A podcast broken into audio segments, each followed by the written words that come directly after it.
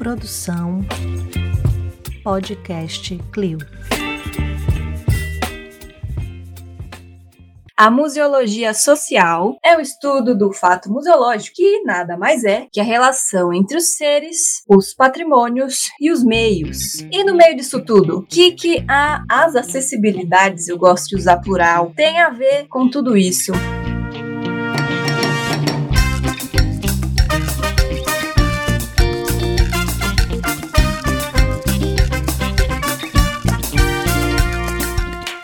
Não sei se vocês se lembram, Museanders, a gente fez, abriu uma caixinha no nosso Instagram, né, galera? E um dos temas sugeridos por vocês foi acessibilidade. E hoje vamos tratar disso, de uma de um recorte, né, sobre acessibilidade, dentre tantos possíveis. E comigo, eu, quem vos fala, Marina Gouveia, aqui estão a maravilhosa ruiva cobreada Juliana Gueiros. Alô, Museanders, alô. Brasil! Marina sempre lembrando, né, que eu, hoje eu não retoquei, infelizmente, minhas raízes dos meus cabelos, mas eu, eu pode deixar que na próxima não vou faltar. Que bom que estamos aqui, Gustavo. Já vou dar um spoiler de quem é a nossa convidada, mas você já leu, né, Karen? Muito obrigada por virem. E vamos começar esse tema que é muito importante para mim também. Bora. É isso mesmo. A Ju estuda também acessibilidade, então espero que seja um episódio muito gostoso para todo mundo. E não poderia deixar de mencionar o queridíssimo que está aqui também, Gustavo Nalva. Olá, queridos ouvintes, tudo bem com vocês? Comigo não tá tudo bem. Comigo tá tudo triste, tá tudo, tá tudo pesar, tá tudo cinza, escuro, porque no dia da gravação de hoje, dia 6 de março de 2023, fazem 10 anos da morte daquele, isso mesmo, The Big Cry Boy, chorão. É muito de, triste. De quem, Gustavo? As pessoas estão achando que é. De quem que é a morte? Falhei. Alexandre Magno Abrão, o chorão. É muito triste para mim. É, eu passei Deixou dia... grandes ensinamentos. Hoje eu trabalhei o dia todo só no looping do. do Acústica MTV do Charlie Brown. Só o looping. Skate eu vim de skate eu vou. É, isso mesmo. Só não fui trabalhar. Cada escolha é uma renúncia. Cada escolha é uma renúncia é a vida. Então estou lutando para me recompor. E é isso. Romper é demais. Também por isso eu creio em Deus, meu bom, meu Deus, meu bom me traz. Muito bom, Gu. Então, descanse em paz, querido chorão. E agora, temos conosco a nossa ilustre convidada do episódio de hoje, que eu tô felicíssima de, de que ela tá aqui, né? Não consigo nem expressar a minha felicidade verbalmente. eu não tenho como descrever o tanto que essa moça me ensinou. Então, vou deixar que ela fale com vocês para vocês verem o tanto que, é, que, vocês podem aprender com ela. Karen Montija, seja muito bem-vinda. Ai, boa noite, boa noite, boa noite, Marina, boa noite, Juliana, boa noite, Gustavo, boa noite para quem tá ouvindo. Como que vocês falam? Muse... Museander. Museander. Já vou aqui pedindo desculpa que eu tô com uma leve tosse, então se de vez em quando vocês ouvirem um fui eu mesma, tá?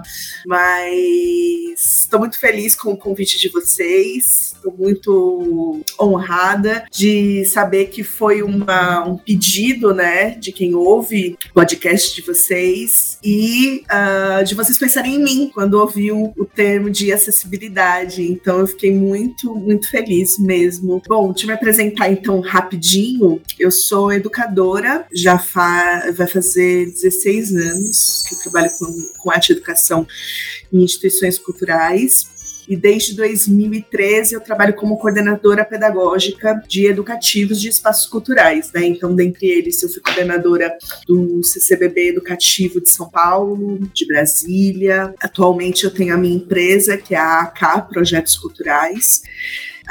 Que faz trabalhos de arte e educação para o SESC, por exemplo, né? A gente trabalha muito no SESC e faço acessibilidade, acessibilidade estética e comunicacional. Então, assim, já dei ali, ó, um, já joguei aqui um, um, um pouquinho de tempero aí no que a gente vai conversar, já adiantei aí um pouquinho.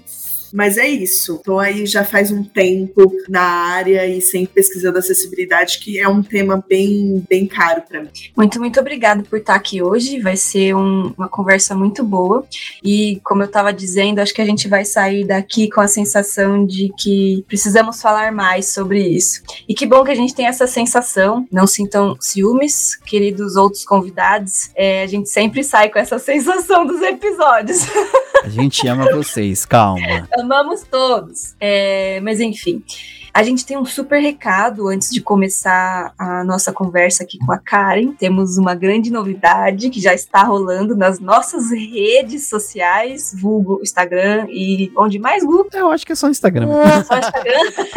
Por enquanto, só no famosíssimo Instagram. É, o Facebook é um lugar que a gente precisa ocupar, é um erro nosso, mas eu ocupá-lo-emos logo. Sim, a gente precisa disputar espaço com as receitas do Taste Made, aquelas receitas estranhas estranhíssimas que o povo faz, aquelas, aquelas invenções. A gente precisa uhum. aprender a disputar esse espaço, é verdade. Isso Bora lá, projeto 2023. Ocupar o Facebook. Ocupar o Facebook. Mas enfim, Gustavo, Juliana, hum. qual é a novidade? Ah. Gu, anuncia aí, anuncia aí, Gu. Nós temos camisetas agora, nossas camuseutas, ou camuseutinhas. Nem não só camisetas, é isso que eu já ia te, já ia te reti, não, retificar aqui. Nossas camuseutinhas que pra mim é a palavra do ano. Eu, em qualquer lugar que eu esteja, eu falo, você vai vestir a sua camuseutinha?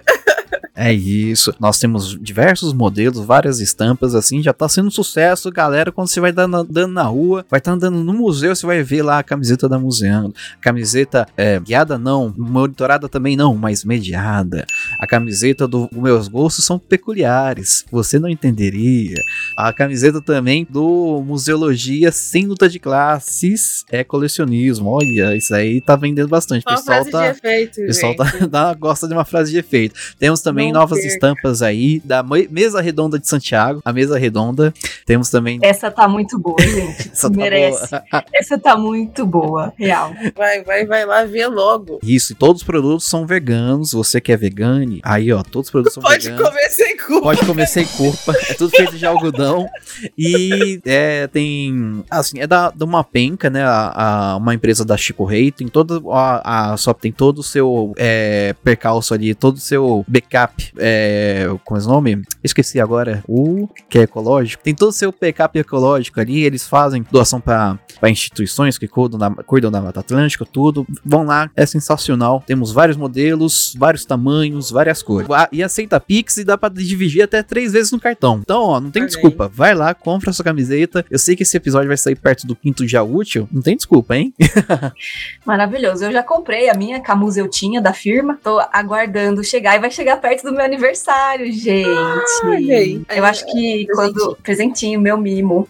Eu acho que quando esse episódio for ao ar, já, meu aniversário já terá passado, se eu não me engano. Só mas é isso. Mas só avisar que se você quer, ficou curioso, curiosa, curiose, tá aqui na descrição do episódio. Vai lá na descrição, tá uma penca, www.umapenca barra museando, essa já vai direto. E se você ouviu esse episódio, dá parabéns lá pra Marina no comentário do, da postagem. E eu vou ficar tá feliz. Bom, pra... e fala, foi um ótimo episódio, dá aquele, ajuda a gente lá no Instagram, dá aquele like. Apoio apoio moral é importante também, né, galera? Enfim, bora conversar com a cara então?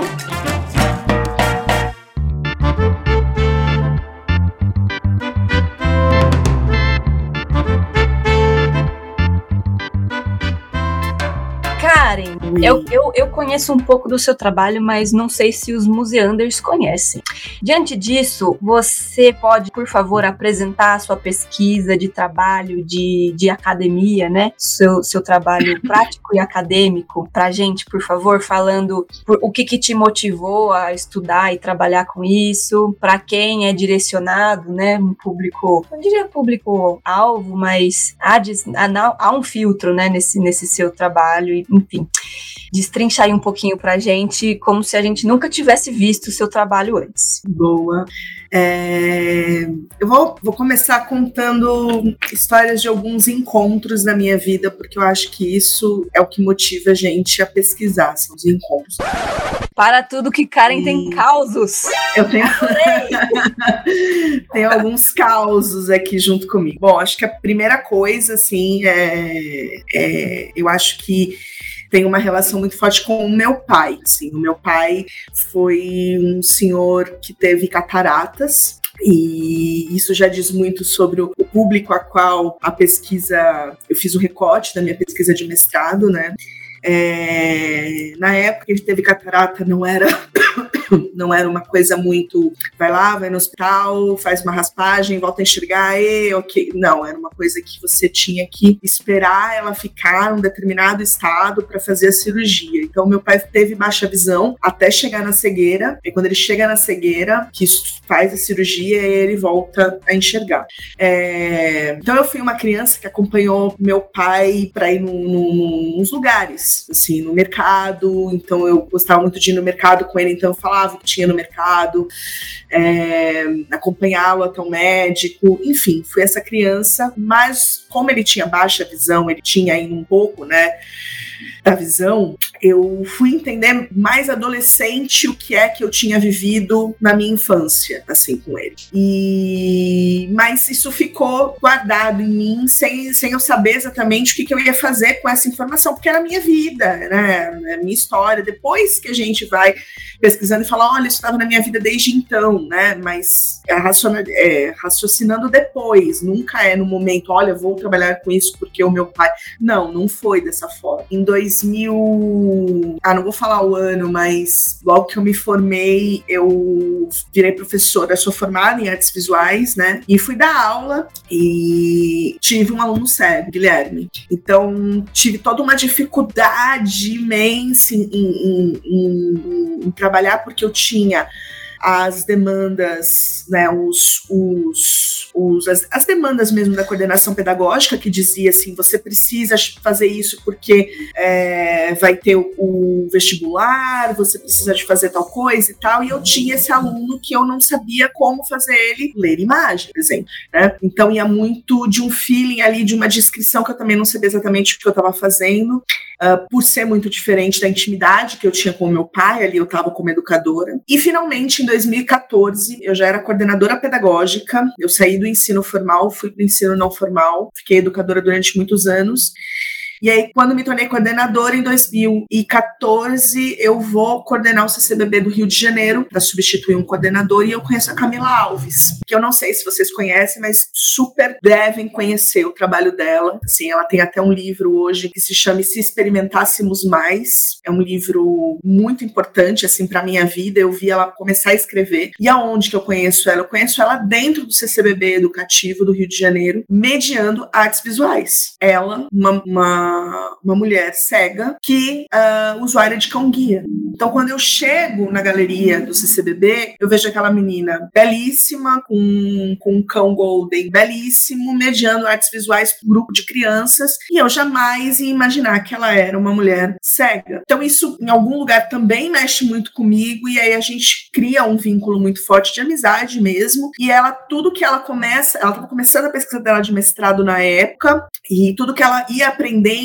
tudo que ela ia me ensinando, eu ia captando, eu ia captando. E aí um mundo se abriu para mim, possibilidade se abriu para mim, porque eu fui descobrir que quando você faz um trabalho de acessibilidade é, voltado para o público cego, que é o público que diretamente é, desafia as artes visuais, né? Você acaba atingindo o público que também não tem deficiência. Então, criar recursos de acessibilidade junto da Camila, junto com os educadores que eu conheci no Rio de Janeiro, foi muito enriquecedor. Foi muito enriquecedor, porque é, a gente partia da ideia que a gente não queria fazer, replicar o que a obra era, por uma razão muito simples. A gente queria chegar numa acessibilidade estética, né? Uh, a gente queria atingir a experiência estética desse visitante. E a gente entendia, através de pesquisas, leituras, é, de, pesquisas de pessoas que vieram antes e tudo mais, que, por exemplo, as placas táteis eram um material que era bem importante, uma conquista, mas que ele era limitado. Ele não ia muito além, ele passava informações do que era a obra de arte. Tá, um pouco claro assim o que eu tô tentando dizer? Então, por exemplo, tinha uma obra de uma mulher uh, que, que tem o um cabelo esvoaçante, cabelos ao vento, e tem uma cadeira do lado dela, e a obra se chama Solidão. E fazia uma descrição e não, não aprofundava com o, o formato da, da tela. Exato. Era uma descrição por cima, tipo, ah, tal coisa, tal coisa, tal coisa e prau. É, tá certo. Você faz uma placa tátil, você tateia ali, você entende que é uma mulher com cabelos ao vento e você entende que é uma cadeira. Mas e a solidão? E a expressividade da imagem, né? É, é uma coisa feita para quem vê. Então, assim, tem elementos ali que não chegavam para o meu visitante cego uh, porque faltava expressividade nesses materiais. Então, a gente começou a questionar os próprios materiais que tinham ali, é, uh, que, que, que nos muniam para utilizar dentro do setor educativo. Então, respondendo sua pergunta mais diretamente, eu costumo dizer assim que o recorte da minha pesquisa foi o público com deficiência visual, mas é, através do trabalho pensando nesse perfil de público, a gente atingiu uma variedade muito grande de pessoas, e a Marina pôde vivenciar isso junto comigo no CCBB de São Paulo, é, porque a gente entendeu que a gente precisava fazer um trabalho junto, e não fazer um, um, um kit, e não fazer uma sala que atendesse o público com deficiência. A gente precisava fazer algo que juntasse os dois as pessoas com e as pessoas sem deficiência, juntos, usufruindo do mesmo recurso, porque somos todos diferentes e percebemos o mundo de forma diferente. Então, foi através dessa minha inquietação de perceber que os recursos eram mais informativos e não expressivos que a pesquisa começou. Deu para entender todo mundo? Eu entendi perfeitamente. é, eu, eu tô aqui retomando uma série de lembranças, né? Tanto do, das vivências com a Karen nos espaços, mas também de outros lugares que falam sobre acessibilidade e inclusão. E é um desafio tratar sobre isso, porque geralmente, ainda, quem tem, isso está mudando, obviamente, né? Mas são as pessoas sem deficiência que criam esses tais recursos, né? Sejam, sejam eles é, com uma função mais de tradução, né? Seja traduzir uma imagem ou entre línguas, é, são, são, são capitaneados assim por, por pessoas pessoas sem deficiência. E quando o Karen traz que a, houve a inquietação que motivou ela, a, ela e a equipe, né, e enfim, motivou a produção dessa pesquisa acadêmica e de tantos é, espaços, já, já posso falar dos espaços sensoriais, na época chamava espaço sensorial, espaços ainda chama? A proposta ainda chama assim? Eu não sei uh, como ficou no CCBB, né, eu, eu não estou mais lá, eu não sei se existe esse espaço ainda, né, mas na minha vida ele, ele ganhou muitos nomes. Então, por exemplo, assim. Qual o é, mais atual? Uh, eu falo muito de objeto mediador, uhum. é, espaços multissensoriais, que eu acho que aí fica mais Perfeito. claro do que a gente está uhum. do que a gente está tratando. Sim, né? sim. Eu acho, só retomando aqui, Ká, é, quando você pensa em propor espaços em que as pessoas, em sua diversidade, convivam, é, vejo, leio isso como um o processo de inclusão, né? O processo, no fim das contas, ele é contínuo, não acaba e tudo mais. Por quê? É, não sei o que, que o Museander tá aí ouvindo, compreendeu por espaço multissensorial, mas existem muitas é, experiências promovidas aí, as pessoas são vendadas por aí para experimentar o museu, ou entram numa sala escura e começam a tatear umas coisas. Meio aquela, aquela brincadeira do, de programa de domingo, assim, sabe? tinha, tinha no, sei lá, naqueles programas programa que você enfiava a mão em algum No lugar assim. Gugu. No Gugu, isso. As pessoas, é, durante muito tempo, essa foi a experiência de, de, de promoção, sei lá, difusão, sei lá qual palavra usar, de acessibilidade que a gente conhecia. Inclusive, espaços famosos tinham um- um- uma sala desse tipo. Inclusive, ainda tem algumas, algumas ações assim. É, ainda tem? É, É, por aí, ó, veja aí, veja algumas É, coisas aí. veja aí. É, sempre tá. Eu, E aí, desculpa, calma posso só, só fazer uma pergunta assim, voltar num ponto pra ver se eu acho que eu tava encaminhando, eu, eu acho que eu entendi de uma primeira maneira, de uma primeira vez de uma maneira e agora eu tô, acho que eu entendi direito. Só pra, é, quando você fala o aquele o, estrarinho pra poder perceber a questão da acessibilidade estética, é, você começa vendo a- as placas táteis como só só o jeito de desenhar uma, uma silhueta, aí você sente a necessidade de ter outros elementos ali pra dar mais profundidade àquela sensação, aquela a descrição da imagem pelo tato, pela tato, pelo o tatear. É isso? Ah.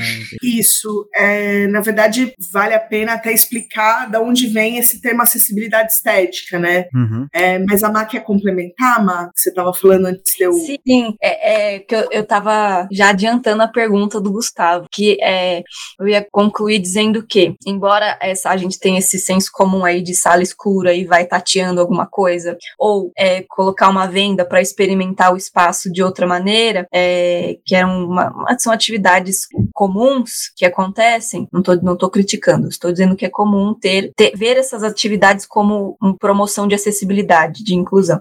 É, o que a Karen propõe é uma outra coisa. É, eu vou dar o quê? O, o- o meu depoimento, então, para ver se funciona. É, a gente estava estudando uma exposição de um artista chamado Zamora. Ele é mexicano, certo? Certo? E é um artista contemporâneo. E aí, uma das obras dele, que vale a pena vocês darem uma olhada, ele, ele cria um. Ele cria uma fanfic, basicamente, e coloca ali, ele cria umas imagens e coloca uns zeppelins, assim, na, no, na, na imagem, né? E, enfim, foi, foi, tem, tem a ver com uma performance, né, que, que rolou na Bienal de É, Veneza. ele, ele cria uma lenda urbana, uma, uma fake news que Uma fake news, quase ia isso. ter uma, um enxame de dirigíveis invadindo a cidade de Veneza. É isso. E aí, Karen pega esse argumento e monta um dirigível onde as pessoas podiam entrar. E dentro desse dirigível existiam dois recursos, um sonoro e um visual. Fora é, a sensação de estar ali dentro, que era um- uma cabaninha, assim, né? Uma coisa fechada. Então você entrava de fato num dirigível. Era um dirigível por fora, pequeno, né? Em, em pequena escala, dois por dois, assim, sei lá, do máximo. E, e ali dentro você conseguia é, sonoramente falar alguma coisa e essa coisa tomava uma proporção sonora até virar um ruído como se fosse um enxame, tipo o barulho do enxame chegando, tipo um. Gostou da minha sonoplastia, Roseander? É, esse era a sensação sonora e havia também a proposta visual. Então você podia gravar as suas mãos ali fazendo algum gesto e esses gestos iam tomando conta da tela até não ter mais tela para tomar conta. Também na, na proposta de é, multiplicação e começa de pouquinho e depois toma conta da coisa, né? Tipo um enxame visual assim. Então vai mais para outros lados do que necessariamente se colocar numa experiência é, de pessoa com deficiência, entende? Sim, sim. É, Expliquei Eu- direito? explicou, explicou direitinho, assim. Vou, vou, vou pegar um gancho aqui da, do que o Gustavo comentou e do que a Marina comentou, pode? E aí a gente faz cruzamento aqui dessa pergunta e desse exemplo. É, a Virginia Castrup é, é a teórica que deu o nome de acessibilidade estética. Ela classificou que existem três tipos de acessibilidade Existem até mais. Outros autores falam em seis, sete tipos de acessibilidade ah, cultural, mas ela fala de três. Então vamos pensar o seguinte: existe uma acessibilidade que é a acessibilidade física, que é, tem a ver com a locomoção das pessoas. Então a gente está falando de rampa, a gente está falando de elevador, a gente está falando de piso podotátil. Aquele piso do metrô, sabe? Tem as bolinhas, que tem as fitinhas, tem as, as linhazinhas assim tem a ver com essa locomoção. Depois existe uma outra acessibilidade que é uma acessibilidade comunicacional, informacional, ou seja, é uma acessibilidade que dá informações da obra de arte, quando ela foi feita, a forma dela. Então, ah, é um, é um Zeppelin, é um Zeppelin, o que, que é um Zeppelin, qual o formato do Zeppelin, que artista que fez, quando que fez, são as informações, a comunicação daquela obra. E o que ela chamou de acessibilidade estética tem a ver com a experiência estética que você tem com a obra de arte. O que, que viria a ser a experiência estética? As sensações, né? O sentimento, aquilo que você tem quando você vê uma obra de arte, a tal da expressividade que eu estava comentando com vocês né? Então ela fala que a experiência estética, por exemplo, experiência, né? Vamos, vamos quebrar esse termo experiência estética. Então, experiência, experiência é aquilo que nos atravessa. Não é tudo que nos acontece, tá? Porque às vezes a gente faz coisas muito mecânicas. Mas se a gente vive alguma coisa que nos atravessa, que nos toca, ela é uma experiência. Estética seria a qualidade dessa experiência. Então é uma experiência feliz, é uma experiência triste, é uma experiência aterrorizante, é uma experiência hum, dramática, nojenta, certo? Então isso é a experiência estética. Estética é a qualidade da experiência. Pois muito bem. Isso tem a ver com essa expressividade da obra de arte. Eu tenho uma experiência quando eu estou diante dos girassóis de Van Gogh. Eu tenho uma experiência quando eu estou na frente de um Kandinsky. É uma experiência que vai além da forma. Ah, usou vermelho, usou amarelo, né? O Mondrian. Ah, são quadradinhos coloridos é, em preto, em cores primárias. Isso é comunicacional. A estética, ela vem da sensação que eu tenho quando eu estou na frente de um Mondrian, certo? Então, a Virginia Castuba ela se preocupou com essa acessibilidade estética, né? Se dentro da acessibilidade, quando a gente recebe pessoas com deficiência no museu, se elas estão atingindo essa apreciação sensorial, essa apreciação sentimental, de, de, de sensações mesmo, tá? Então, isso seria acessibilidade estética. Então, quando chega pra gente um artista, né, como o, o Hector Zamora, o exemplo da Marina, né, que ele fala, olha, é um enxame de dirigíveis dirigíveis. A gente, se a gente fizesse um dirigível como era na fotografia, talvez a gente não alcançaria a expressividade do que é um enxame. Imagina quantas maquetes eu ia ter que fazer de um dirigível para a pessoa que não vê sentir na pele dela, no corpo dela, o que é um enxame. Então, a gente cria uma cabine onde a pessoa dentro dela ouve um enxame sonoro, onde o corpo dela inteiro vai ser envolvido por essa sonoridade e quem não ouve vai soletrar, vai fazer algum gesto, alguma coisa visual que também as imagens vão ser multiplicadas como um enxame visual. Então é uma tradução, mas entendendo que tradução é uma criação. Então a gente parte da ideia que para falar de acessibilidade estética com o público com deficiência visual é necessário criar. Nós precisamos criar respeitando a obra de arte, respeitando os elementos que a arte nos traz, mas a gente precisa criar, a gente precisa traduzir, né? E porque traduzir, como eu disse, né, é uma é uma é uma criação, né? Você não vai traduzir literal, senão você perde a poesia da coisa, a expressividade da coisa. Então, esse é um dos exemplos que a gente realizou, que a Marina trouxe, e que foi muito bem sucedido, tanto que o próprio artista, Hector Zamora, viu e gostou muito. Ou seja, a minha pesquisa e o que eu defendo e o que eu acredito é na criação, principalmente na presença do educativo para falar de acessibilidade. Porque as pessoas com deficiência, em sua grande maioria, chegam nas instituições culturais através de agendamentos pelo educativo, né? Né? Então, o educativo recebe essas pessoas, o educativo estuda a exposição, o educativo é, é, é, vai fazer a conversa, né? É, a troca de experiências entre público e obra de arte Então eu vejo nele uma potência muito grande, muito grande, de criação a partir da obra de arte para que o público com deficiência tenha acesso à expressividade da obra. O educativo é linha de frente do museu, então. Ah, sim, sim. Porque veja, quando ah, os, os, centros culturais, é caro você chegar nos, nos, grandes museus, é caro você chegar, né? Algumas pessoas com deficiência têm cuidadores, né? Tem acompanhantes. Então, para você sair, por exemplo, de um bairro periférico aqui de São Paulo e chegar nos grandes centros que tem os grandes museus, é caro, ou você precisa ir de carro, ou você precisa esperar o ônibus, mas o ônibus tem que ter acessibilidade de, né? Então, e vão sempre de duas pessoas, três pessoas, né? Na maioria das vezes, porque ainda a cidade é muito deficiente, a cidade é deficiente, a cidade tem uma deficiência, o, o urbano, né? O, urba, o urbanismo eh, tem ainda mu muitos, muitas questões de é, de acessibilidade física. Então chegam lá duas pessoas, três pessoas. Então é caro você ir pagar um ingresso, muitas vezes, para entrar no museu, numa mesma família, de duas, três pessoas. Então, como que normalmente acontece a entrada das pessoas com deficiência nos museus? Pelo agendamento educativo, que muitas vezes dá o próprio transporte para o público chegar até a instituição, certo?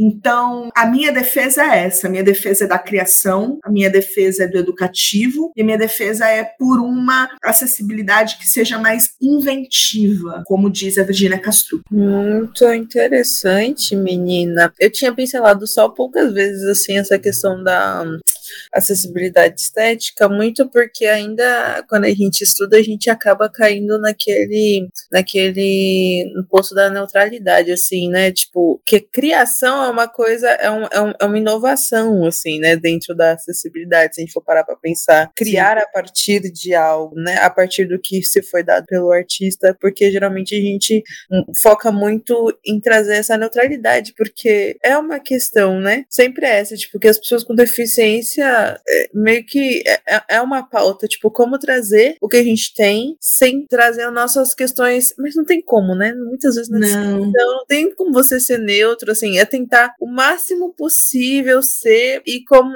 e essa questão da acessibilidade estética vai muito nisso. Como criar sem, eu não sei, é muito, é uma coisa realmente que eu não tinha ainda esse episódio é muito importante para mim porque já tinha lido, já tinha ouvido falar, etc.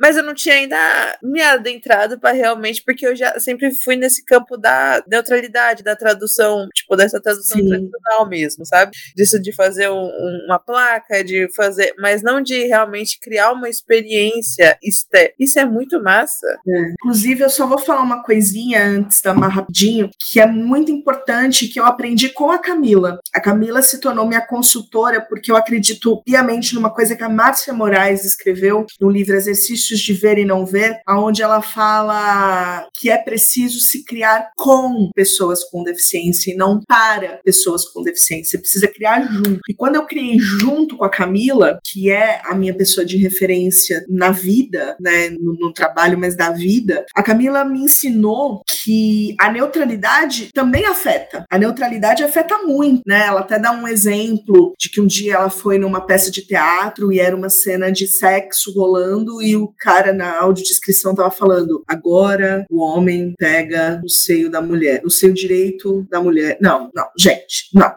tem que ter uma intenção, tem que ter um negócio, senão você perde a experiência. Então, o que eu estou falando das placas táteis, isso também se transfere a outros recursos. Quando você cria alguma coisa com essa expressividade, vocês vão concordar comigo que é muito interessante, muito chamativo para as pessoas que não têm deficiência também. Então, aí, de fato, você cria uma coisa que faz a integração entre as pessoas.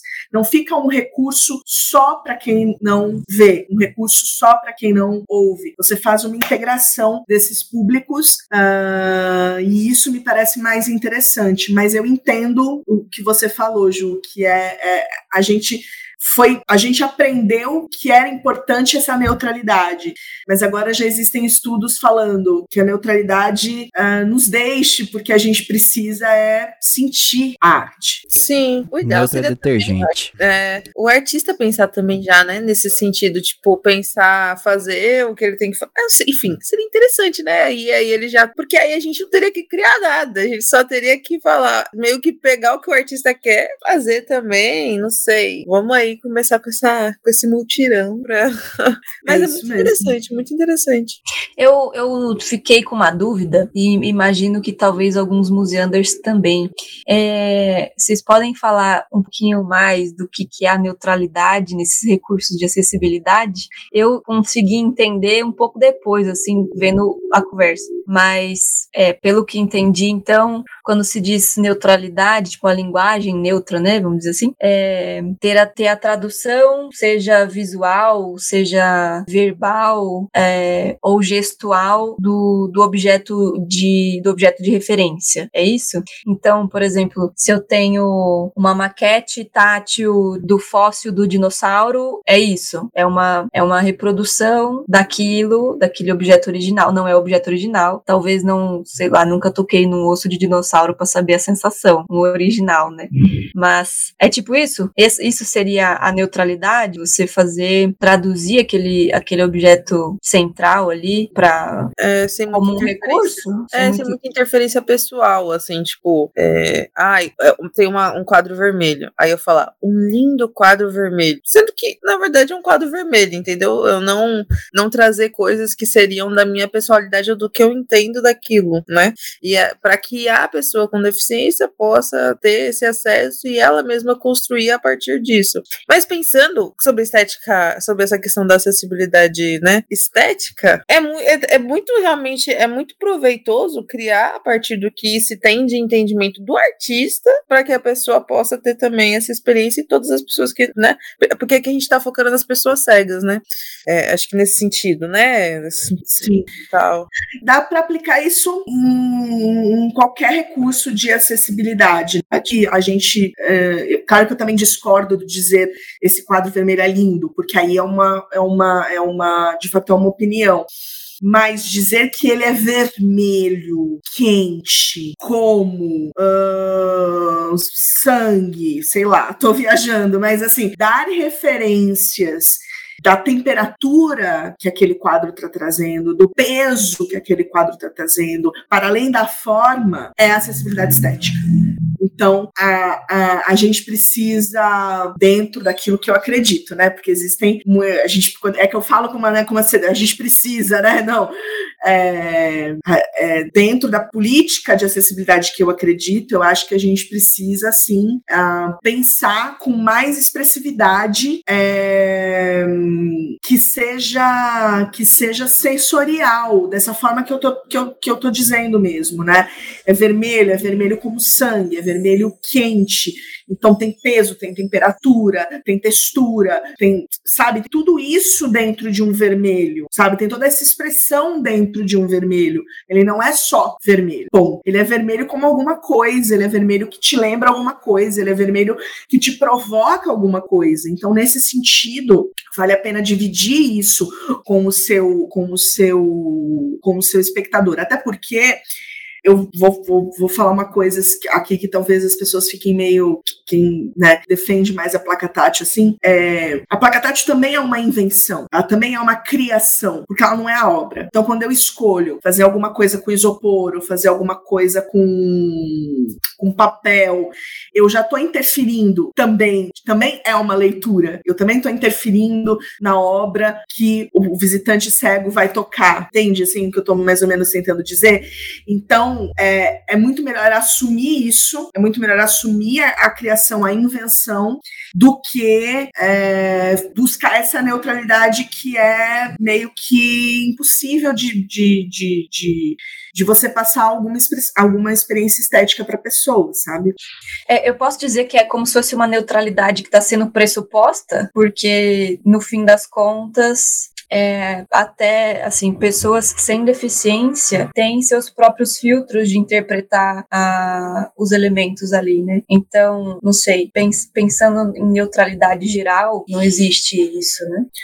Então, é, é complexo tá se, falar. É, tá se é pressupondo que, um, que a gente está usando a placa tátil exemplo. Está se pressupondo que a placa tátil é uma, uma coisa neutra. É isso ou não? Não, mas ela é uma coisa informacional. Ela é acessibilidade. Eu não, eu não tô falando mal das placas táteis. Ah, não, não. Assim. Só tô. É... A questão é pressupor que ela é, tipo, a partir. É como se fosse algo dado. Placa tátil é, é neutra, entendeu? Eu posso dizer isso ou não?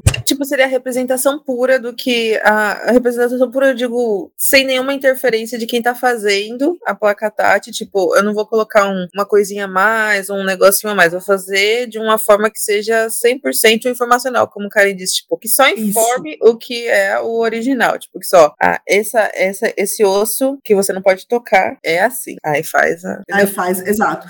Que é, como eu disse, é uma conquista das pessoas com deficiência visual.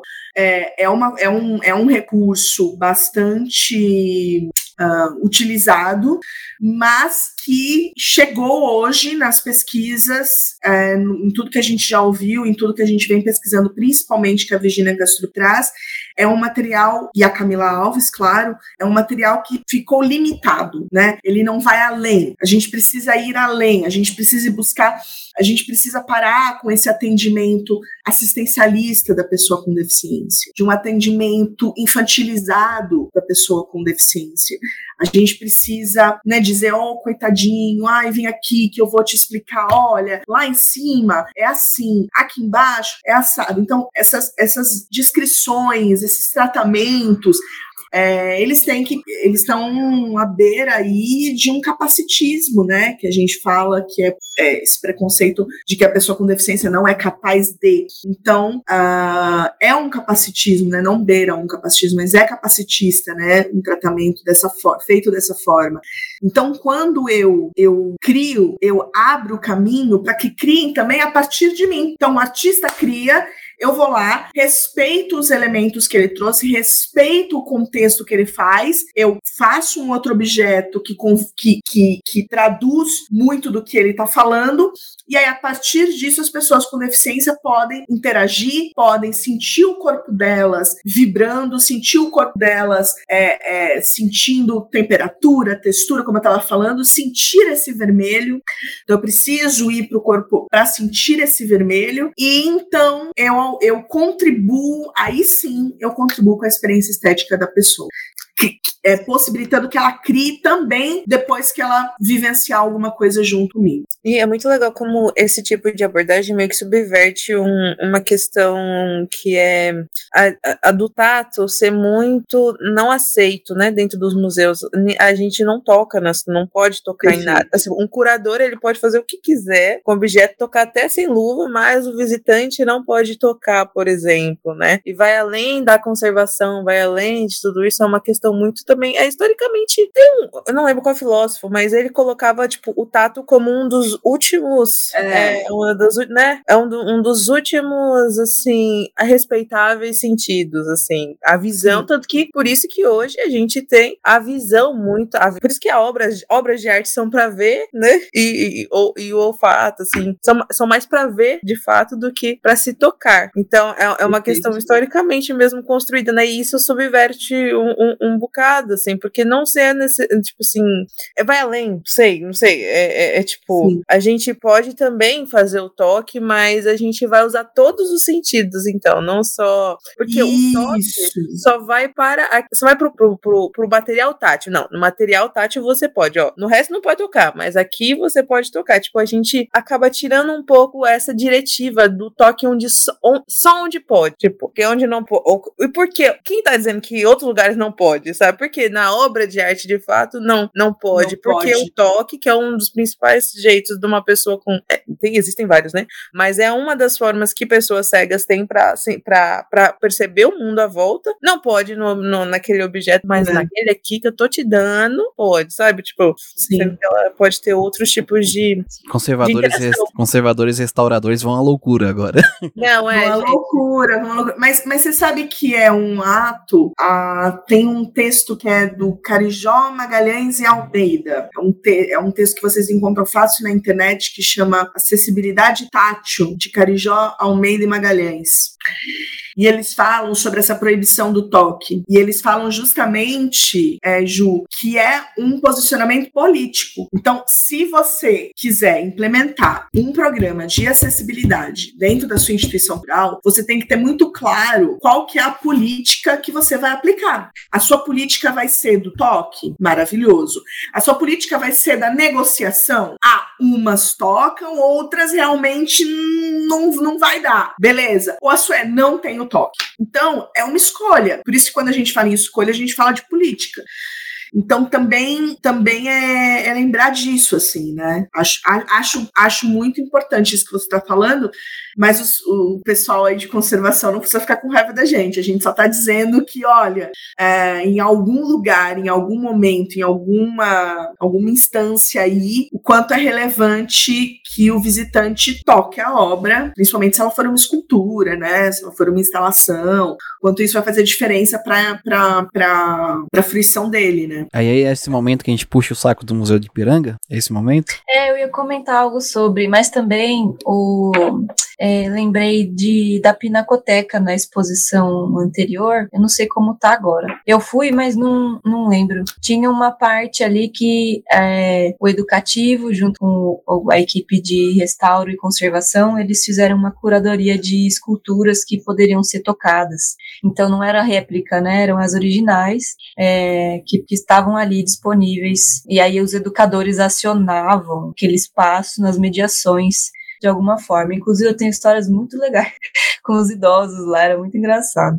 É, mas sim, o, o que o Gu disse do, do Museu do Ipiranga, eu tive é, a sensação com essa exposição nova de que eu consegui. É, não sei, eu não sei nem explicar, eu tive a sensação de que a minha frontalidade com, com, as, com os quadros foi rompida. Então, às vezes eu até ficava meio, meio tonta, assim, porque parecia que eu conseguia entrar no cenário do quadro, entre aspas, sabe? Ou como se é, tivesse aquela. Que tipo cena de filme que o quadro sai e abraça quem tá olhando ele, assim, ou se sobrepõe a ele, não sei. Eu tive essa, essa sensação porque a nova exposição do Museu do Ipiranga tem um monte de recurso tátil. A maioria, pelo menos, é tátil, né? Tem alguns que são cheirinhos, mas a maioria é, é tátil, né? Então tem textura, tem objeto, tem de tudo quanto quanto é coisa, né? Lá no terraço eles tentaram fazer de forma tátil o, a visão que você tem do terraço, né? Eles colocaram uma foto da, daquela visão que a gente tá tendo ali no, no terraço, do, do entorno do, do museu, e foram criando relevos, assim, em cima da foto, para você ter a sensação do, né, tipo, através do tato, ter uma noção de profundidade. Bem legal. Eu não sei como é que Mas... é, né? Pode falar, Gu. Não, você falou que, tipo, eu, eu não, não, sou, não sou uma pessoa cega, então eu não sei se ah, adianta ou não. Mas sim, eu acho é. que pelo menos a tentativa, né? Sim, mas o, o, eu acho que vale a pena falar que, embora esses recursos táteis na, compondo a exposição do Museu do Ipiranga sejam muito legais e, e eu tenha sentido isso, eu ainda não acho que seja a proposta da acessibilidade estética, entende? É diferente, é diferente. Não, não, não é, por mais que eu tenha sentido algo mais que, que, que tátil, mais que informacional, é, não é a mesma coisa. E aí eu queria ver, Cá, se você topa contar a experiência do da exposição da Patrícia Pitinini. Com, claro. Que eu, eu não vivenciei, mas as histórias que eu ouvi sobre esse, uhum. sobre o que vocês criaram lá é muito legal. É, eu acho que do. Só fazer um comentário, eu acho que, que do Museu do Ipiranga, né? É, é um trabalho muito bem feito, né? De fato, mas eu acho que está na linguagem dessa acessibilidade comunicacional mesmo, por ser um museu histórico, onde as informações são muito importantes. Entende? Então, por isso que eu estou dizendo assim, vai, vai muito é, do seu museu, da sua instituição, vai muito do, daquilo que você quer focar, daquilo que você quer trazer. A estética não é melhor que a comunicacional, né? Que as coisas que a gente está propondo não é melhor que a placa tátil, é o que você quer. O que você quer? Você quer informar? Você precisa fazer uma maquete. Você quer passar a expressividade do quadro? Não faz uma maquete que não vai chegar lá. Vai passar informação. Estão dando para entender assim o que eu estou tentando dizer? Agora, com relação ao exemplo que a Má falou, é, a gente estava numa, exposição no CCBB de São Paulo de uma artista australiana chamada Patrícia Piccinini, e ela trabalhava todas as esculturas hiperrealistas dela, e bem hiperrealistas mesmo. Seres híbridos, meio bicho, meio gente. Vocês já assistiram aquela série Sweet, Sweet Tu não assistiu? É, a Ju assistiu. É um menininho Sim. que é meio. Ele é meio servo. Servo. Ah, ele é meio servo, meio gente, assim. É. Então, a Patrícia Piccinini é meio que nessa pegada, assim. Você tem um, um, um, bebê, uma bebê, um bebê criança, mas o nariz é de um morcego. Tá lá o nariz dele. Ah, Fora já teve no CCBB essa, essa exposição. Sim. Eu fui, eu tenho aqui. Pronto. Já fui. Pronto, é isso, é sobre isso. Então, além disso, ela trabalha muito com essa questão da fecundidade, do gerir, do gestar. Então, ela fala sobre é, barriga de aluguel, sobre, por exemplo, ela faz uma escultura com relação a uma família, uma, uma mulher indiana que deu à luz a gêmeos, e aí uma família australiana só adotou um, deixou o outro bebê. Então ela pega esses casos muito falando sobre essa fertilidade. Aí tem um outro vídeo dela que é uma mulher que dá luz a sete porquinhos, assim. Então ela brinca com essa mutação genética que acontece dentro do útero. Então tudo parte desse útero. Que útero é esse? Que lugar é esse onde gera essas mudanças? Né? Aonde se nasce e aonde se modifica. Então a gente criou, de vez de fazer uma maquete tátil da obra, que a gente nunca ia conseguir fazer porque elas são hiperrealistas, vocês vão de, vocês vão de convir comigo que a gente não chegaria e ia ficar horrível. É, não, não, dava para fazer uma maquete da escultura da Patrícia Pitinini, assim, literalmente não dava, assim, é muito real o que ela faz. A gente não tinha essa habilidade. A gente fez um útero. A gente, num espaço de 6 metros quadrados, a gente puxou uns tecidos, claro que com a ajuda de parceiros da cenotecnia, né, cenotécnica, é, fizemos um canto vermelho, um acolchoado, você chegava, relaxava, se sentava, era pequenino, era aconchegante, era quentinho, e tinha um som. O som era um chiado, coração batendo e um sonzinho aquoso. Bum, bum, bum. Exatamente o que o bebê ouve quando ele tá no útero. E aí é muito interessante porque as pessoas podiam entrar de dois em dois, assim. E eu me lembro muito de uma mãe que entrou com a própria filha e elas ficaram, assim, as duas de uma forma fetal, assim, se abraçaram, tiveram aquele momento. E o educador sempre junto. E o educador perguntava, né, é, o que você gostaria de mudar em você? Porque a gente estava falando de mudança, de mudança que acontece no útero. Então, tudo isso é baseado, é uma mediação junto com o educador. O educador está sempre junto. E aí saíam as coisas mais diversas possíveis. Então, acho que com esse esse exemplo, espero que tenha ficado um pouco mais claro do que a gente está falando. É, é isso. É, é, é, a artista, inclusive, viu a obra, ela viu esse, essa obra, olha, ela viu o útero e ela ficou encantada e ela falava amazing, amazing, amazing. E ficou muito feliz e a gente também ficou muito feliz porque o público gostou bastante. Eu acho essa experiência muito incrível. Eu sinto de não ter podido ver. Não sei o que. Sei lá, eu não vi. Ela foi falando aí, eu fui lembrando. Eu fui. É. Fui duas vezes. Que legal. Ah, que máximo. que legal. É, eu acho que isso, esse, mais esse exemplo, né? A gente consegue ter a dimensão de, do, da diferença entre os recursos de acessibilidade de uma exposição e um espaço multissensorial. Ambos têm propostas né, de acessibilidade que é, evidenciam escolhas, tão somente, né? Escolhas do, do, de como aquela, aquelas informações barra sensações foram escolhidas. Escolha de como as coisas foram escolhidas para serem externalizadas, né, em prol aí do, dos entendimentos múltiplos.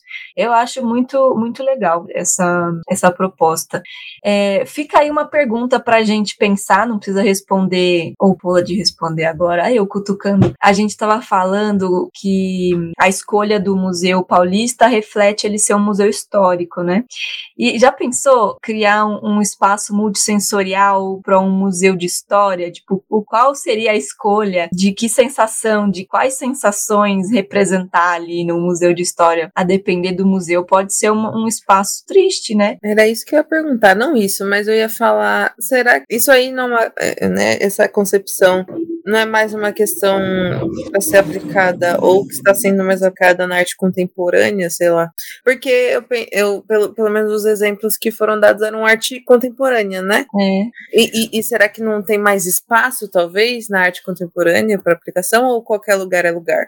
Ah, eu acho que qualquer lugar é lugar. A gente já fez uma para mediar pós-impressionismo, que eram pinturas é, de pontilismo, sabe aqueles quadros feitos de pontinho, pontinho, pontinho, pontinho. A gente fez uma grande parede de pontinhos, que é uma parede de pin press, onde você, de um lado, você empurrava uns, um, uns filetinhos assim coloridos e do outro lado saiu o desenho certinho que você queria fazer. Então é uma grande parede tátil corporal que mediava o pontilismo, né? É, a gente mediou Picasso, a gente já mediou o próprio Mondrian, é, que eu comentei aqui. Então, assim, claro que a arte contemporânea, ela de fato, ela é maravilhosa, né? Para a gente viajar. Mas a gente trabalhou, sim, já exposições de arte que de arte uh, de vanguarda, né?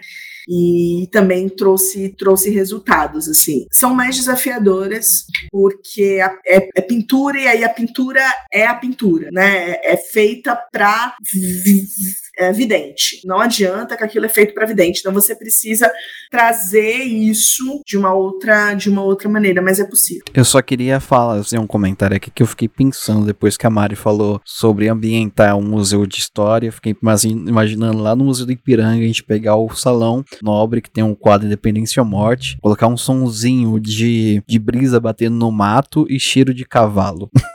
É, cheiro de caga... Amigos, desculpa a palavra, mas é cheiro de eu cagadeira. Uma coisa assim, um cheiro de esgoto, de...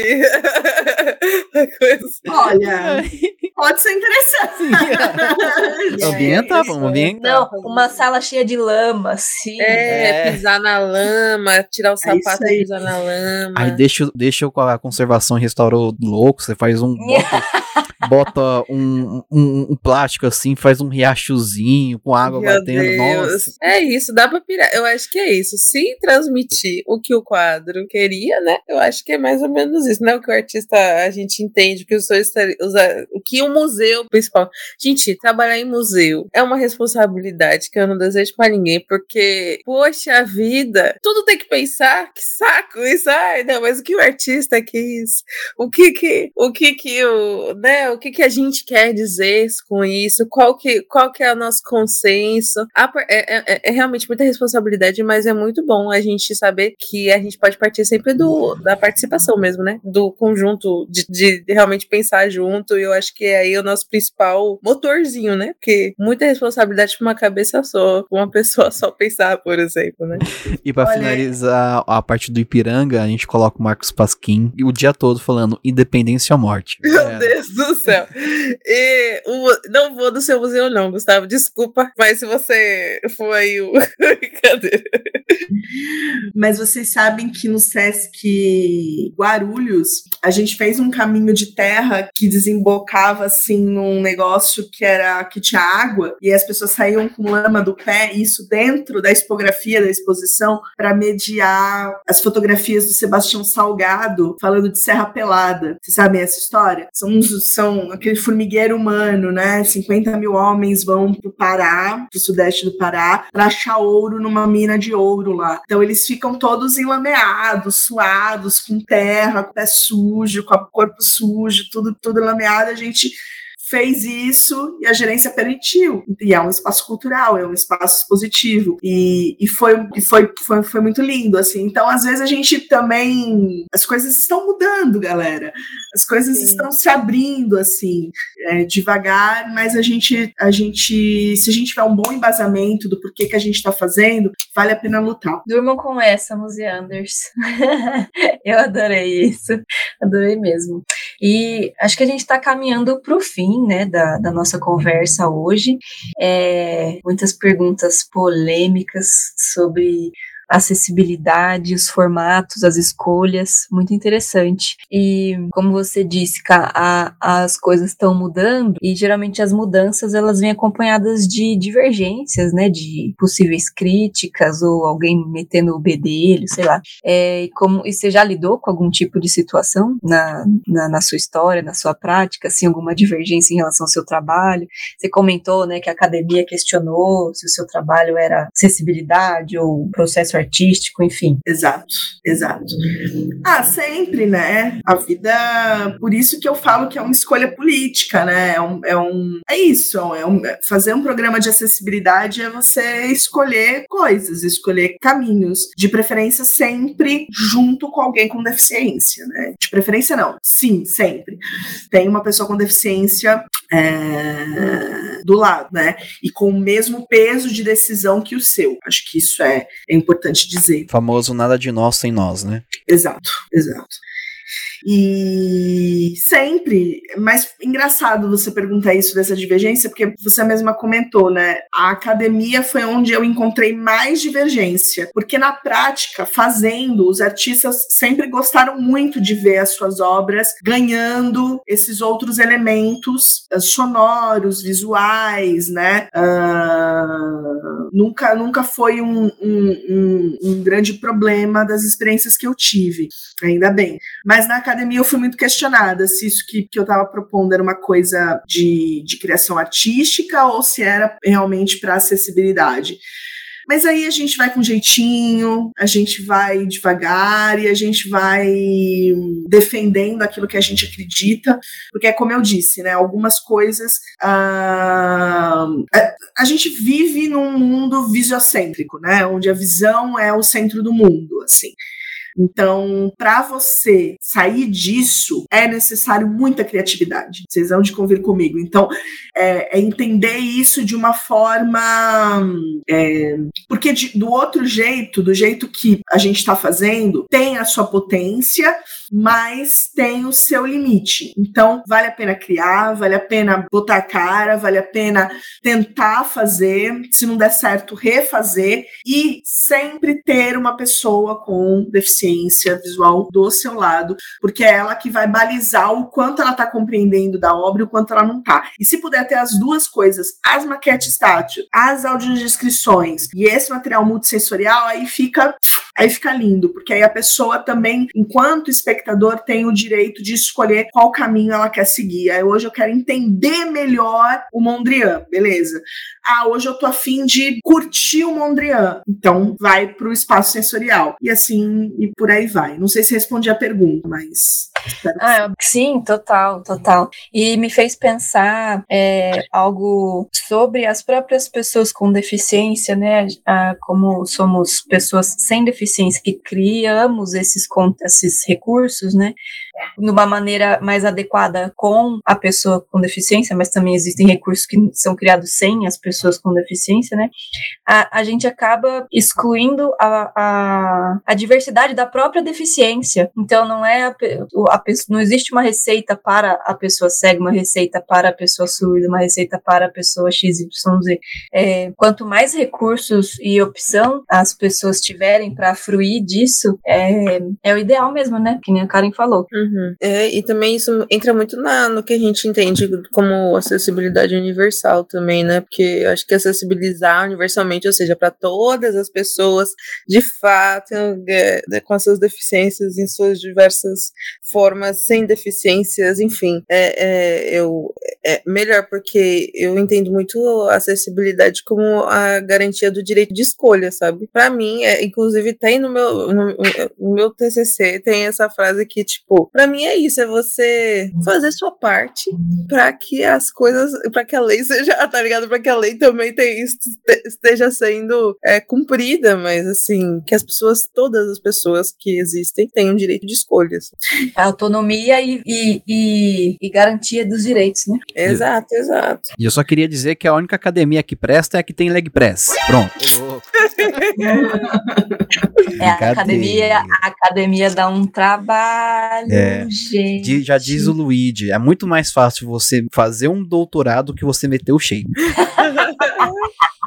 Poxa vida. É, não sei. Não Aí, sei. Não, eu não, não tô conseguindo nem... nenhum dos dois. É, nenhum dos dois. Meter o shape e manter é muito difícil. Não tô conseguindo nenhum dos dois, então eu vou ficar bem caladinha por aqui. Mas, de fato, a, a, as crises entre a teoria e a prática, elas são muito presentes, né? Sim. Ainda mais quando, quando a pessoa tem trajetória mista, né? Tipo, vem da prática para academia. E eu me identifico com a Karen nisso, de, de, ter, de ter esse. Tipo, ter que explicar certas coisas que. certos olhares, certos, certos modos de pensar que vem da prática. Quando, transpor, quando a gente tenta transpor isso para academia, é, a gente é alvo dessas, desses questionamentos. Tipo, a academia naturalmente já questiona, né? Feita para. Mas aí tem que, tem que usar muita criatividade.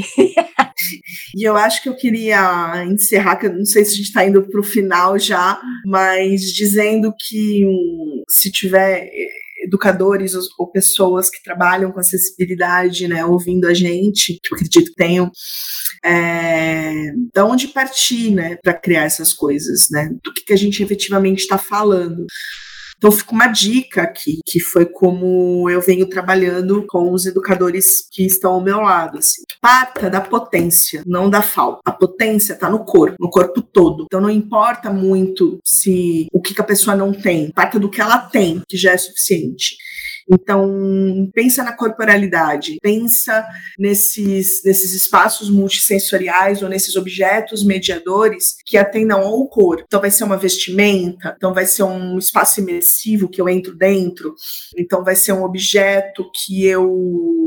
Um tapete que eu posso deitar, que eu posso me esticar, vai ser um, um puff que eu vou com o meu corpo inteiro, saio da minha.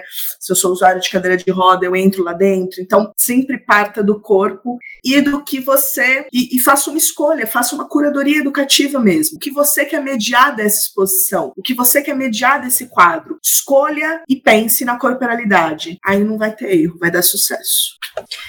Eu não sei o que dizer. 100% anotado, 100%, 100% anotado. anotado. 100% anotado. É incrível isso. Não, sim, estou, estou sem é, palavras. É, foi um minutinho de silêncio para a Marina na edição, porque ela está impactadíssima. Eu não sei o, o, que, o que fazer agora. O que, que, que, que, que, a, que a educadora faz quando ela não tem reação? Ela acolhe a, emo, acolhe a emoção e hum. é isso. Também. Pergunta pro outro, o que você acha sobre isso? É. Faz, joga, joga pro próximo.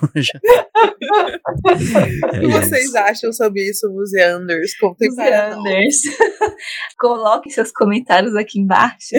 vou, botar, vou botar essa frase na, na, na, na aplicação do episódio, lá no balãozinho. Deixem seus comentários. Enfim, eu acho que a gente pode encerrar com essa frase e pensar a partir, a partir da potência e não da, das ausências. Enfim, durmam com essa número 2. Já teve uma outra. Durmam com essa número 2.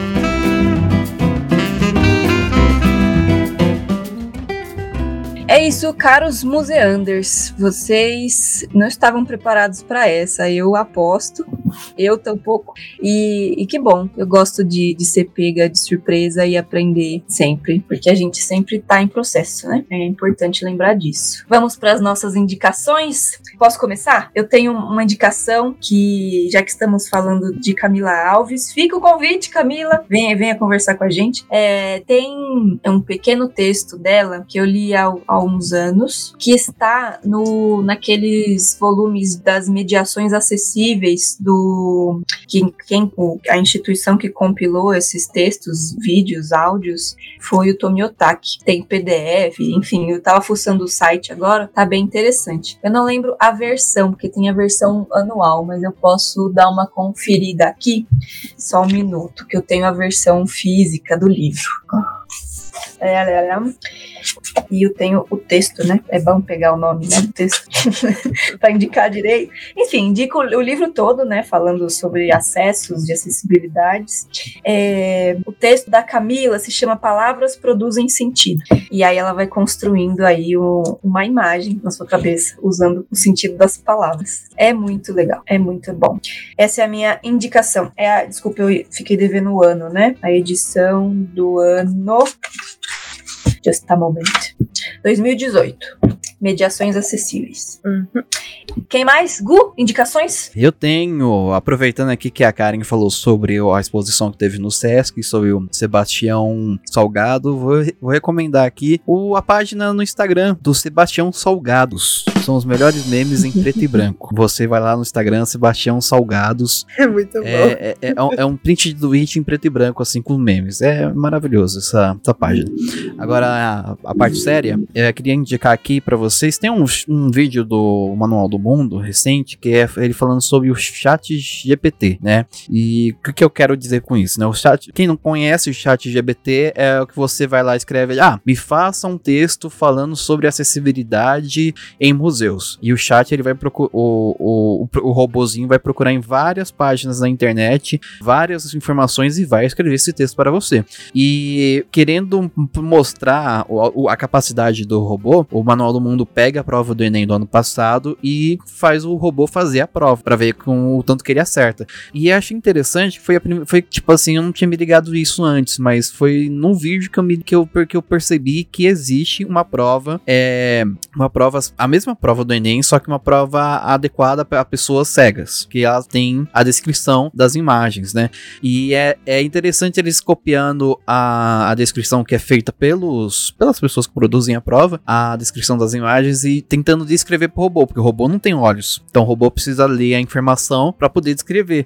E o robô, ele praticamente todas as quase todas as perguntas que tinham uma imagem que com a descrição, o robô não conseguiria não conseguia interpretar, sabe? Então, se o robô não interpreta, eu acho que né, é complicado. Mas então eu achei bem interessante essa parte do vídeo, então tá lá no manual do mundo, é chat GPT, chat GPT. E é, tem essa parte que eles tentam traduzir a imagem, pegando a descrição, a, a descrição da imagem, do, da própria prova, colocando lá no robô para o robô tentar entender o que, está acontecendo ali naquela imagem.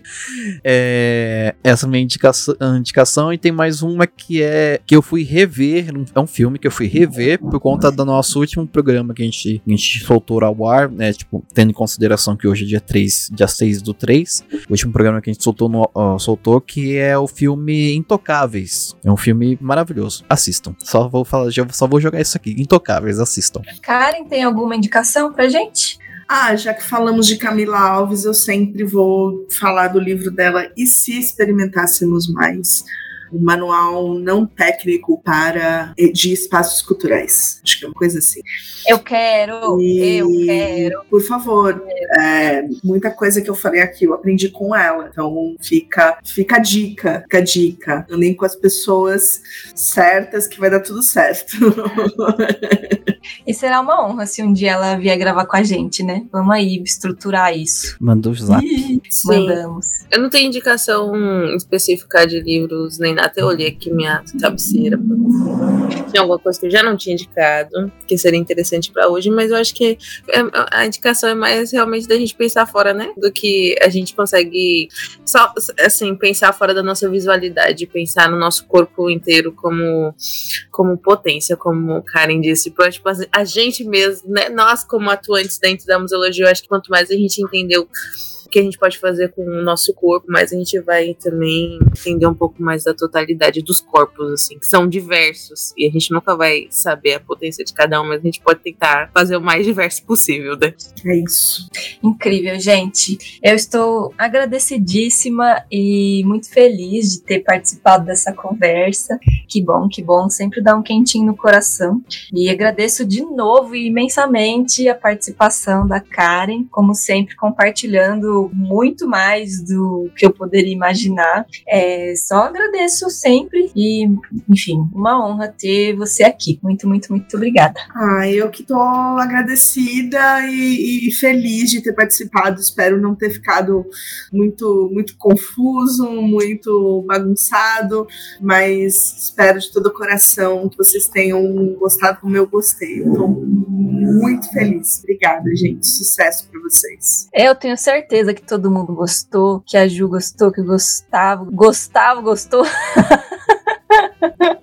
Eu adorei isso. Gustavo gostou. Agradeço o Gustavo por, por, por Que esse gostou. episódio. Gostoso demais, eu que agradeço. eu que agradeço e eu queria só jogar no ar aí, quem, sei lá, Miss ou algum outro museu que for fazer uma exposição sobre Monet, que tal a gente fazer uma, uma pontinha de madeira, fazer um laguinho, umas plantinhas, né, Monet, olha aí, ó, né. Gustavo entendeu tudo. Vou, vou, embora tá- feliz. tá aplicando. tudo. Tá aplicando. tudo. Eu agradeço imensamente a minha deusa, diva, ruiva acobreada, Juliana. Pensei que você ia falar Beyoncé, mas eu falei, a Beyoncé nem tá aqui, garoto. O que que tá acontecendo? Ai, eu que agradeço, mas eu que agradeço o mais uma noite, mais um episódio de Kari. Muito obrigada por ter se disposto para vir falar com a gente sobre isso, ter aberto mais os meus horizontes dentro da sociedade. Eu vou aplicar muita coisa e a gente vai continuar em contato mesmo para ver como que isso vai sair da bolha muito, né? Tirar de bolha sudeste, sul, trazer para nordeste e vamos ver o que acontece. Obrigada, Museanders, por também estarem aqui até agora. É isso. Assim termina o nosso episódio de hoje, Museanders. Fico por aqui, ficamos por aqui. Nada sobre nós sem nós. E a acessibilidade e o museu seguem vivos.